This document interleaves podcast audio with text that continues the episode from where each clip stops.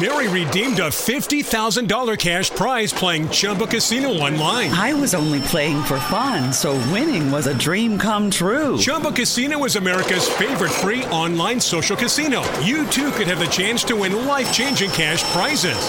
Absolutely anybody could be like Mary.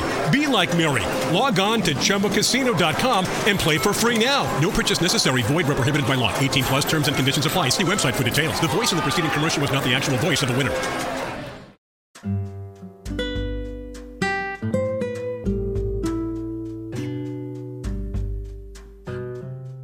Hola a todos, ¿qué tal? ¿Cómo estáis? Eh, soy Alejandro Ordóñez, soy un escritor español, autor de dos libros con la editorial Penguin Random House. Mi primer libro se titula Ojalá te enamores, mi segundo libro se titula Amarses de valientes. Además, eh, pues en mis redes sociales sumo casi un millón y medio de seguidores y este es el primer capítulo de, mi podcast. Voy a empezar un podcast en el que os vaya hablando un poco de mis inquietudes, en el que os pueda hablar tanto de literatura como de, yo qué sé, las tecnologías que uso para grabar mis vídeos, cualquier cosa que, que apetezca hablar cada semana. Este será el espacio en el que, en el que lo haré. En este primer capítulo lo quiero dedicar a, que me conozcáis los que aún no lo hagáis y los que ya me conozcáis, pues que lo hagáis un poquito mejor. Además os quiero contar un poco mi historia, cómo he llegado a un punto en el que estoy casi a punto de conseguir vivir de lo que escribo, cosa que hace tres años para mí era completamente impensable. Y ahora es una realidad, ahora estoy cada día más cerca y bueno, quiero compartir toda esta historia con vosotros para ver cómo os puede servir a vosotros en vuestra propia vida. Yo eh, empecé escribiendo hace dos años, tres, eh, pero es que antes yo no escribía. Antes leía, leía muchísimo. Toda mi vida he leído muchísimo. De hecho, siempre lo cuento, a mí mis padres de pequeño me castigaban sin leer. No me castigaban sin televisión, simplemente me quitaban los libros y sabían que ahí es donde, donde me iba a doler. Entonces yo eh, mis estudios siempre los orienté hacia las matemáticas y eso que yo odio las matemáticas pero existe la creencia de que las carreras de matemáticas eh, tienen más salidas profesionales. Así que yo, una vez que acabé la secundaria, empecé a estudiar la carrera de economía. Eh, economía pura y dura, eh, puras matemáticas, y yo, con corazón de escritor, nunca encajé. Me fui a Madrid a estudiar economía y yo no era feliz. Nada de lo que hacía en mi día a día me hacía feliz. Salía de la universidad y me iba a una academia para intentar aprobar las asignaturas y llegaba a casa de noche y yo no conseguía aprobar nada. Así que después de varios meses luchando con la carrera, luchando contra mí mismo, decidí que aquello no era lo mío y que iba a perseguir mi sueño. Mi sueño era ser escritor. No sé, un día lo tuve muy claro que quería llegar a escribir un libro y a ser posible algún día vivir de lo que escribía. Pero eso era más lejano todavía. Mi primer sueño fue escribir un libro. ¿Cómo lo conseguí? El primer paso de todos fue tomar decisiones. Eh, yo vivía en Madrid, me volví a mi tierra, a Gijón, que está en el norte de España, eh, y ahí empecé a estudiar filología hispánica, que es una carrera de letras puras. Eh, al mismo tiempo abrí mi, blog, www.porescribir.com, y ahí empecé a recoger todo lo que yo quería escribir. Se acaba un texto al mes o cada dos semanas no era algo serio para mí eh, el blog en sí, porque eh, no consideraba que fuera a tener mucha visibilidad. Sin embargo, esa visibilidad llegó. Eh, a los seis meses, siete meses de abrir el blog, me empezaron a llegar mensajes de gente que me leía, personas que, pues, que les gustaba lo que hacía y simplemente me querían dar las gracias o lo que fuera. Y de hecho esos mensajes yo estaba tan impresionado con que alguien me escribiera sobre lo que yo escribía, ¿sabes? Que alguien me dijera, oye, me ha gustado este texto, me ha gustado el otro, me ha ayudado de esta manera o de la otra. Que yo lo que hice eh, fue empezar a hacer capturas de pantalla de esos, de comentarios y los guardaba en una carpeta. ¿Por qué? Pues porque simplemente pensaba que nunca nadie me iba a volver a escribir y que si eso era lo más bonito que me iba a pasar eh, de mi escritura, pues no quería perderlo. Así que hacía capturas eh, y las guardaba en una carpeta, que todavía la tengo por ahí seguro. Con el tiempo, estos seguidores me empezaron a, pedir que escribiera un libro, que querían leer mis textos en un libro y yo, por supuesto, no tenía ni idea de cómo conseguir una editorial. El primer paso de todos eh, fue abrirme mis redes sociales. En el mundo de hoy en día, eh, tan moderno, es muy importante tener redes sociales. No propias, sino eh, orientadas a tu blog, orientadas a lo que tú haces. Pueden ser bajo tu nombre y que las consideres propias. Yo, por ejemplo, le puse el nombre por escribir a todo. ¿Por qué el nombre por escribir? Bueno, pues porque por escribir lo abandoné todo. Dejé la carrera, dejé mi vida en Madrid, volví a mi tierra, cambié de carrera, abrí el blog, un montón de cosas que son decisiones que yo tomé por escribir. Entonces, por eso mis redes sociales se llaman así. Eh, os recomiendo que elijáis un nombre muy claro, muy sencillo, que no lo compliquéis. Eh, cuanto más sencillo, más fácil va a ser para las personas recordar el nombre de tu blog. El caso, abrí mis redes sociales, eh, abrí YouTube, abrí Facebook, Instagram, abrí todas las redes sociales. Al mismo tiempo, estos seguidores me pedían el libro y empecé a buscar opciones para conseguir publicar un libro. Obviamente, las editoriales es muy difícil llegar a ellas, es muy lento llegar a ellas. Eh, y la única opción que encontré factible era la autopublicación. Eh, es un tema muy amplio que yo creo que voy a dedicar un capítulo entero de otro podcast a la autopublicación. Así que en este podcast solamente voy a hablar de cómo lo hice yo. Hay varias opciones que son desde pagar un dinero X por 500 libros, por ejemplo, que te llegan a tu casa y luego tú tienes que encargarte de distribuirlos por librerías, que eso me pareció muy complicado, muy caro, eh, no sé, no me gustó para nada. La decisión que yo tomé fue eh, autopublicarme en Amazon. Amazon, por los que no lo conozcáis, eh, estáis tardando en conocerlo, es la tienda online, yo creo, más grande del mundo y tiene la opción de, de autopublicar libros. Lo mejor de Amazon es que tú no tienes que pagar nada. Tú publicas tu libro en Amazon y te sale gratis. Y Amazon, una vez que alguien lo compra, una vez que alguien entra en la página web de Amazon, elige tu libro y lo compra, Amazon lo que hace es imprimirlo y enviarlo. Entonces, en cuestión de tres o cuatro días, el que lo ha comprado lo tiene en su casa. Eso es increíble. O sea, y tú no tienes que pagar nada.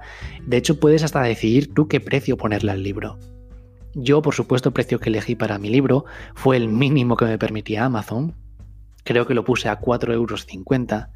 Con ese precio yo me llevaba 0 céntimos de cada libro. Lo único que yo quería era que la gente que me leía en mi blog pudieran comprar el libro para, para leerme en papel.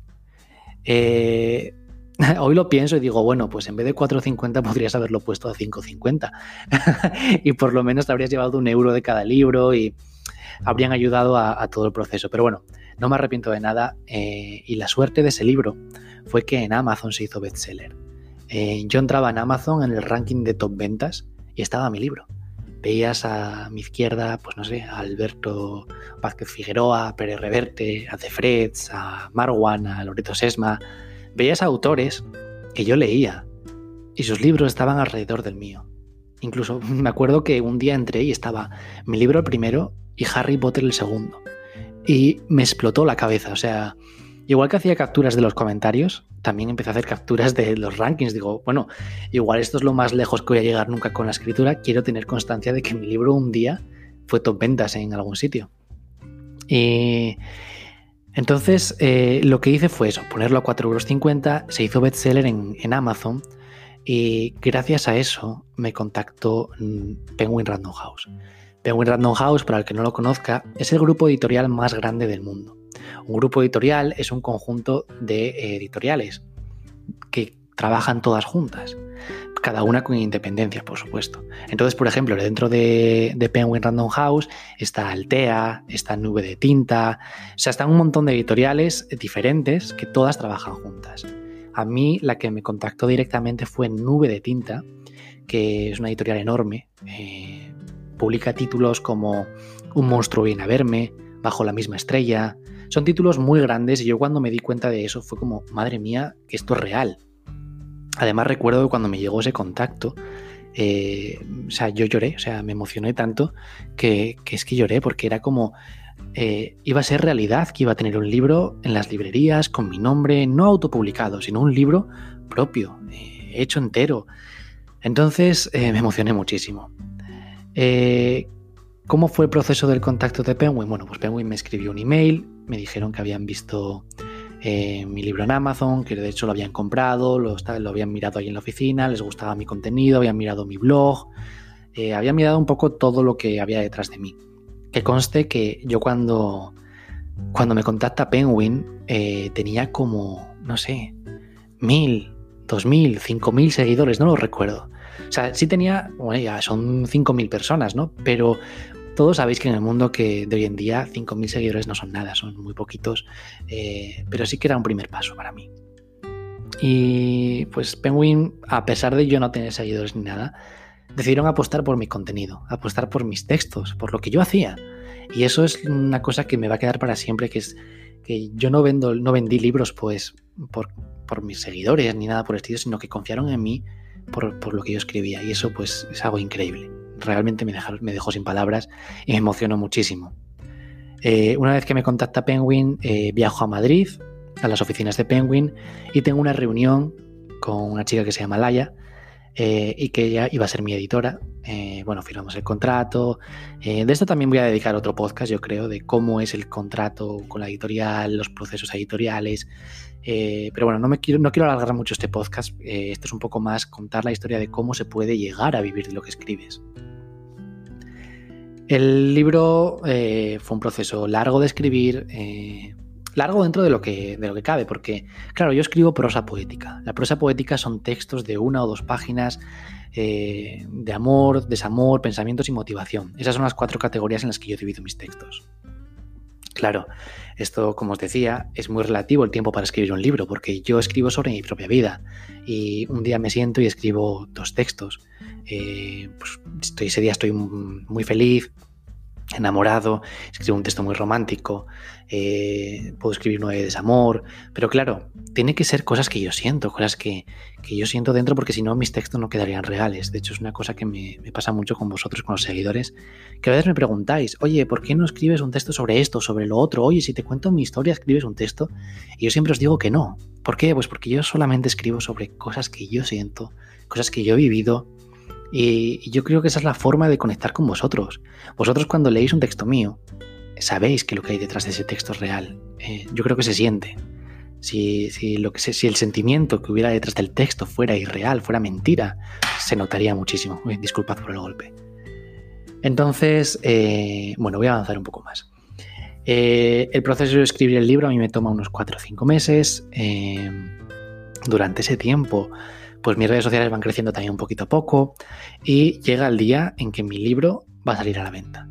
El libro se va a titular Ojalá te enamores. Eh, ¿Por qué Ojalá te enamores? Porque es el título del texto Ojalá te enamores, que es eh, un texto que se hizo súper viral en, todas mis redes. Eh, fue el texto por el que muchos llegasteis a conocerme, me empezasteis a seguir y pues quería darle un lugar de honor a ese texto ya que para mí representaba algo muy importante. Vamos a hacer un paréntesis, voy a hablar en un momento de redes sociales para eh, que veáis cómo tienen muchísima importancia en el mundo hoy en día. Mis redes sociales consistían en subir frases eh, y subir textos. Mm, yo soy una persona muy inquieta, experimento muchísimo con mis redes sociales, con mi contenido, los que me seguís lo sabéis, y hubo un punto de inflexión en lo que yo hacía que fue que empecé a hacer vídeos con mi voz, que a mí no me gustaba nada mi voz, pero empecé a hacer vídeos porque es la voz que tengo y no iba a contratar a nadie para, para que lo hiciera por mí, eso me parecía absurdo. Entonces empecé a hacer los vídeos yo, les puse música, les puse la letra y os empezaron a, gustar, os gustaron muchísimo. Y de hecho el texto de Ojalá te enamores, el vídeo de Ojalá te enamores, eh, de repente tuvo millones de visitas, millones. Cosa que para mí fue increíble. Yo entraba en Facebook y veía que el vídeo llevaba, no sé, dos millones de visitas y es que me explotaba la cabeza porque claro, veías a youtubers conocidos y demás que Auronplay, Wismichu, bueno, toda esta gente y tenía las mismas, las, mismas, las mismas visitas que ellos. Y claro, o sea, yo no era absolutamente nadie, no tenía seguidores, nada, cero. Era como, pero ¿qué está pasando? Entonces, eh, las redes sociales son súper importantes hoy en día, eh, son un escaparate enorme y tienes que utilizarlas. Entonces cierro paréntesis porque a esto también le voy a dedicar otro podcast otro día. Eh, y voy a seguir. Eh, mi libro salió a la venta en España en abril de 2017, si no me equivoco. Eh, tuve una presentación en Madrid. A la presentación en Madrid era a las 5 de la tarde. A las 5 en punto de la tarde estábamos tres personas allí.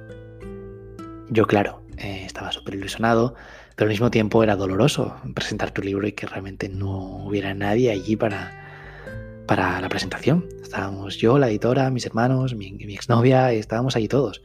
Eh, y una persona, una persona externa. Les dimos un poco más de tiempo y pues ya llegaron algunas personas más y sumamos unas 15 personas en la sala. 15 personas. Para mí eso ya fue estupendo. Eh, estuve hablando allí, pues no sé, una hora, presenté el libro, al fin y al cabo. Eh, pero sí, a la hora en punto de, de, la presentación no había nadie, estaba yo allí solo prácticamente. Y fue triste y frustrante al mismo tiempo, pero bueno, yo no estaba dejando de presentar un libro. Y eso ya era cumplir un sueño para mí. Así que una sensación agridulce, luego ya empezó a llegar un poquito de gente y ya fue mucho más bonito. ¿Qué pasa? Eh, pasaron los meses y en octubre de ese año eh, mi libro salió en México. Eh, también, bueno, entre medias salió en Ecuador, en Uruguay, en otros, bueno, Ojalá te enamores los que ya lo conocéis y sabéis que está en Colombia, en Argentina, en México, Uruguay, Ecuador, Perú, Estados Unidos, España, bueno, está en un montón de países. Pero eh, cada país lo publica cuando le da la gana. Entonces pasa mucho tiempo desde que tú publicas el libro en el país en el que tienes el contrato hasta que va llegando a otros países. Entonces, bueno, os quiero hablar concretamente de México porque muchísimos me seguís desde México y pasó algo increíble en ese país. Yo, eh, mi libro salió en España en abril, en octubre salió en México. Eh, hablando con la editorial de México, me dicen que se está vendiendo muy bien, eh, que lo están comprando mucha gente. A mí empiezan a llegar muchos mensajes de seguidores desde México con fotos del libro. Yo entraba en las librerías de México, en Gandhi, en Sanborns, en, bueno, librerías, y veía que mi libro estaba agotado, que no podían comprarlo la gente. Y yo escribía a la editorial y les decía, oye, es que mi libro está agotado aquí y allí y tal. Y me decían, sí, es que se está vendiendo demasiado y no, no contábamos con ello. ¿Qué pasa? En los primeros dos meses tuvo como cuatro reimpresiones.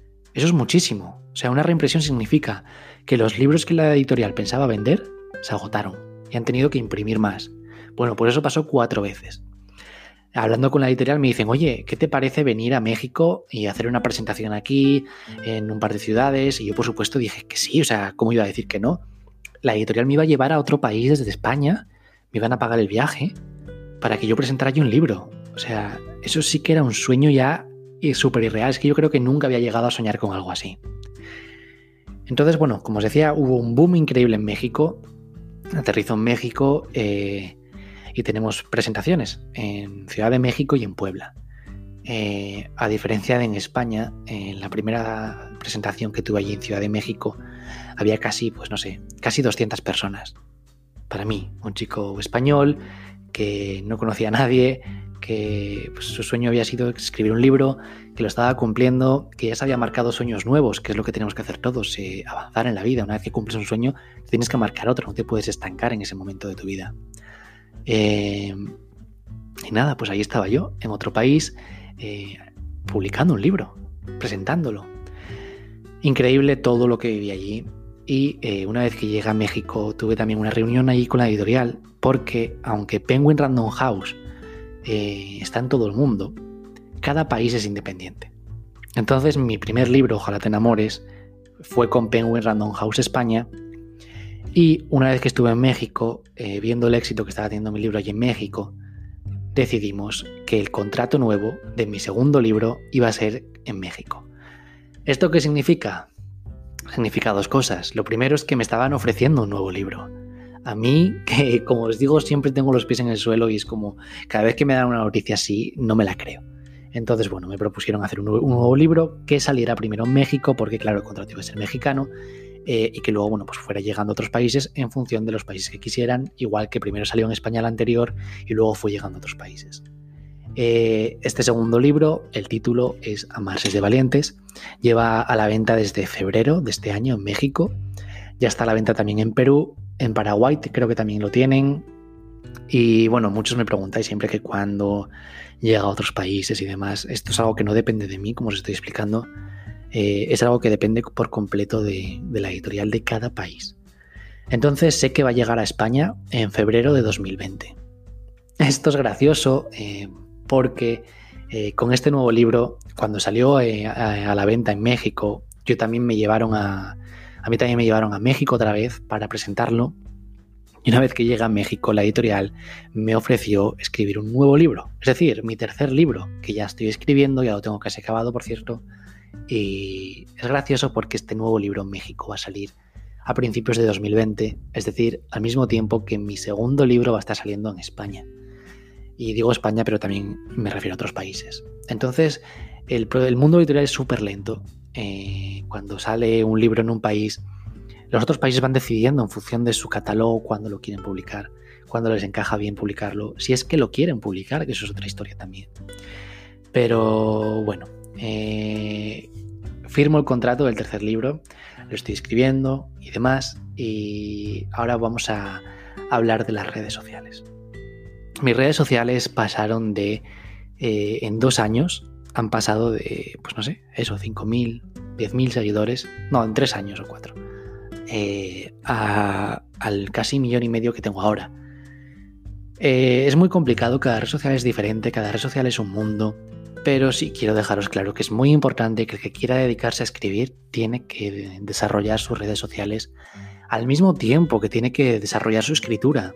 Escribir es un proceso que lleva mucho tiempo. Eh, yo no considero que lo haga bien tampoco, o sea, yo esto hablo desde mi propia experiencia, no hablo como un catedrático ni mucho menos. Eh, a día de hoy, yo he dejado la carrera que estaba estudiando, la, la, de letras. La he tenido que dejar porque no me daba la vida para más. Eh, he decidido apostarlo todo, absolutamente ya todo, para vivir de lo que escribo.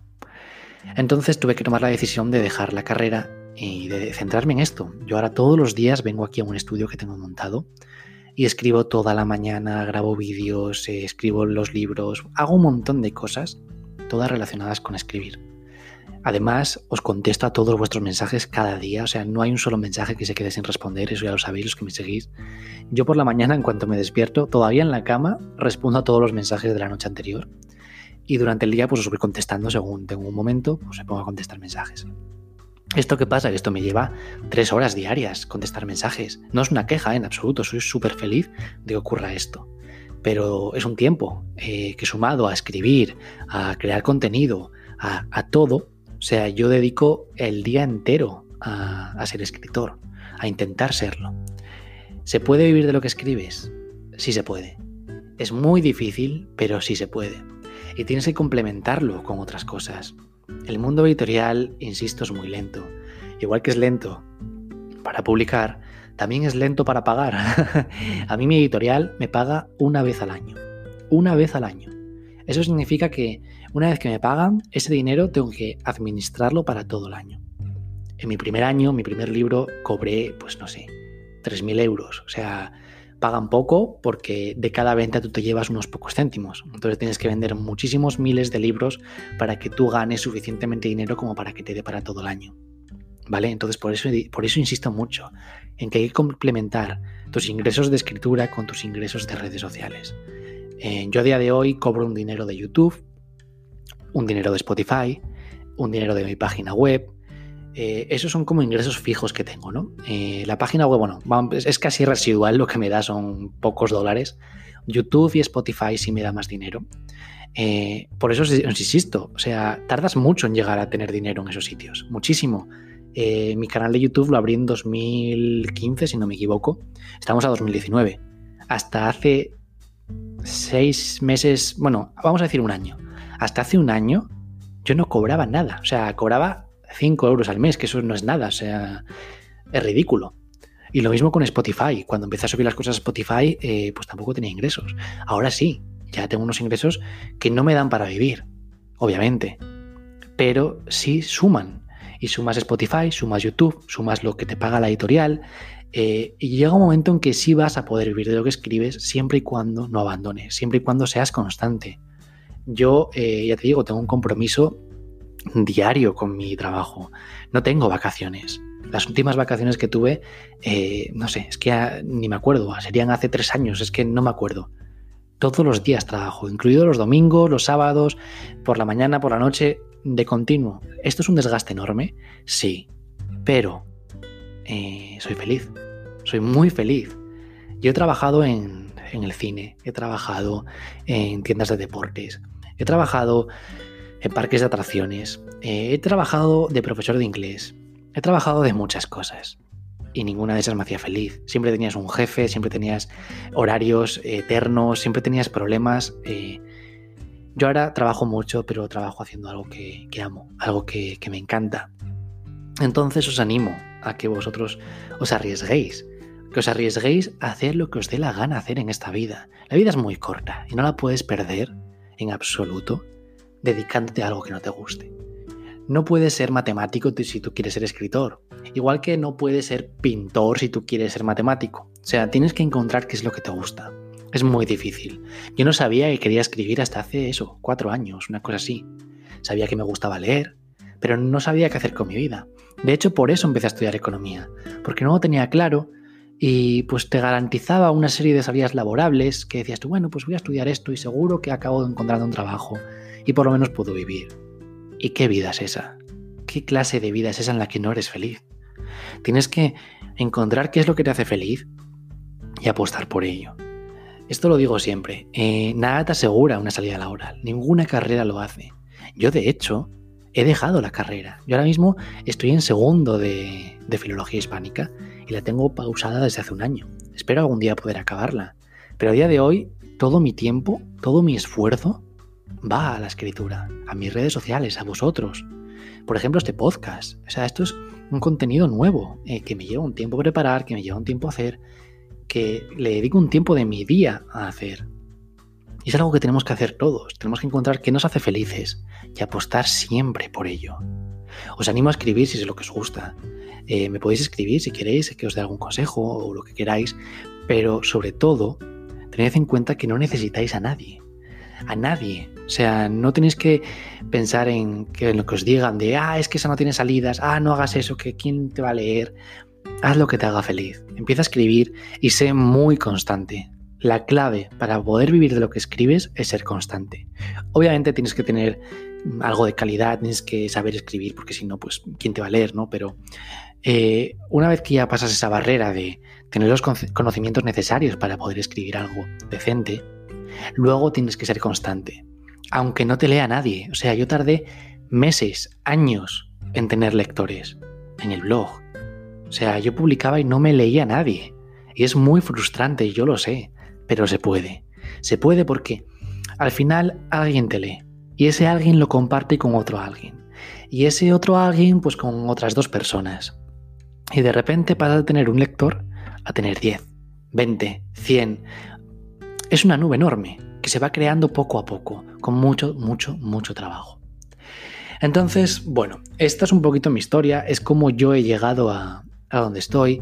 Eh, se puede vivir de lo que escribes, vivir de escribir, de la literatura, sí se puede. Sí, lo tengo clarísimo. Pero es muy difícil. Y tienes que esforzarte muchísimo cada día. Más allá de eso, se puede vivir de todo, de todo lo que te apasione. Yo, por ejemplo, a mi hermana le gusta dibujar y siempre le digo que dibuje, que pinte, que estudie una carrera relacionada con, con, la, con la pintura. Y ella pues, empezó a estudiar Derecho y lo ha dejado ahora mismo. ¿Para qué? Pues está decidiendo qué hacer y espero que se decida por, por Bellas Artes o algo que tenga que ver con dibujar. ¿Por qué? Porque lo más importante en esta vida es ser felices. Y no puedes chocar contra un muro, no puedes estar día tras día peleándote con una pared para ser feliz. No, simplemente abre las ventanas de tu vida, airea tu vida, ten claro qué es lo que te gusta y avanza en esa dirección. En fin, no sé si me ha quedado un poco largo el primer episodio, eh, casi media hora creo, eh, voy a hacer más, más podcast. Eh, este es el primer capítulo, un poco para que el que no me conozca, pues me conozca, y los que ya me, conocéis, pues que me conozcáis un poco más. Espero que os haya dejado un regusto de positividad, de arriesgaros a ser felices, que siempre lo digo, hay que arriesgarse a ser feliz. Y pues nada, nos vemos en el siguiente.